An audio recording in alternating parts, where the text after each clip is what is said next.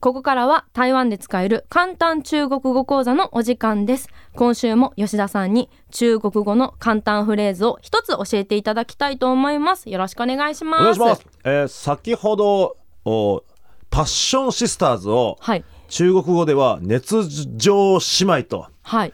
直訳するとうん。言いましたが、はいそういう直訳が中国語にはたくさんあるよというお話をしたいと思いますお。願いします。まずご紹介するのが、新動電源。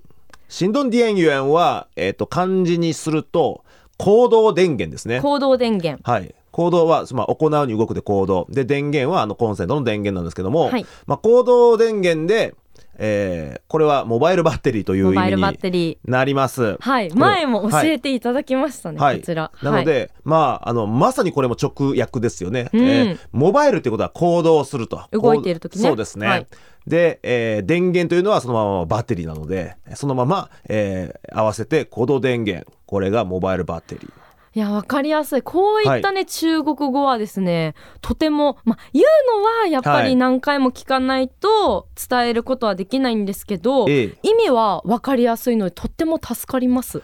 わかりやすいですかはい。 じゃあわかりやすいとおっしゃるならもう一つ、怖いな。えーいや、言っちゃったな。お手元に、はいえー極限運動極限運動、はいこれ何ですか極限運動極限運動はもう運動を、極限まであ、わかった。これ何ですかこれ長距離走。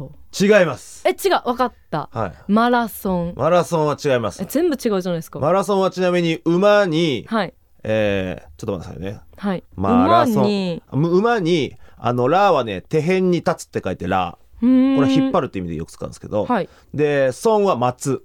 待つ。はい。これで、中国語読みすると、マラソン。マラソン。マラソンなん本です。当だ。はい。こう聞いた感じがはい、同話じだが。あーちょっとそれてしまいましたが、はい失礼しました極限運動はこれエクストリームスポーツです。エクストリーはムいスポーツ、ちょっとわかんなかったです。すいませエんクストリームって極限ってことでしょはい。エクストリーム。で、スポーツって運動ってことでしょいやごめんなさい。エクストリームスポーツがなんかちょっと私。えーあ、そこからですか、はいごめんなさいいや皆さんそこからって感じだと思うんですけどえ伊藤みたいな人いないですかねいないエもクしスかトしリーてムスポーツって結構もうすでに人口に会社してると私は思ってるんです が、まああのまあ、私があ以前こう札幌の,、まあ、あの大倉山スキージャンプ台で、はいえーを下から逆走すると。はいはいあはいれはいも一つ、あのエクストリームスポーツの一つうんうんですし、サハラ砂漠を、まあ、あの横断する、まあ、マラソンとかああいう、まあ、極限までこう体を痛めつけるあれは、まあ、あのいわゆるエクストリームスポーツと申します。わかりやすいです、はい知ってましたあそうですか、はいよかったですなるほどはいそっかそっかでも聞いたらやっぱり漢字のままですねそうなんですなので話をまた戻しますがその熱情姉妹とはいそれはもうパッションシスターズは熱情姉妹でモバイルバッテリーは高等電源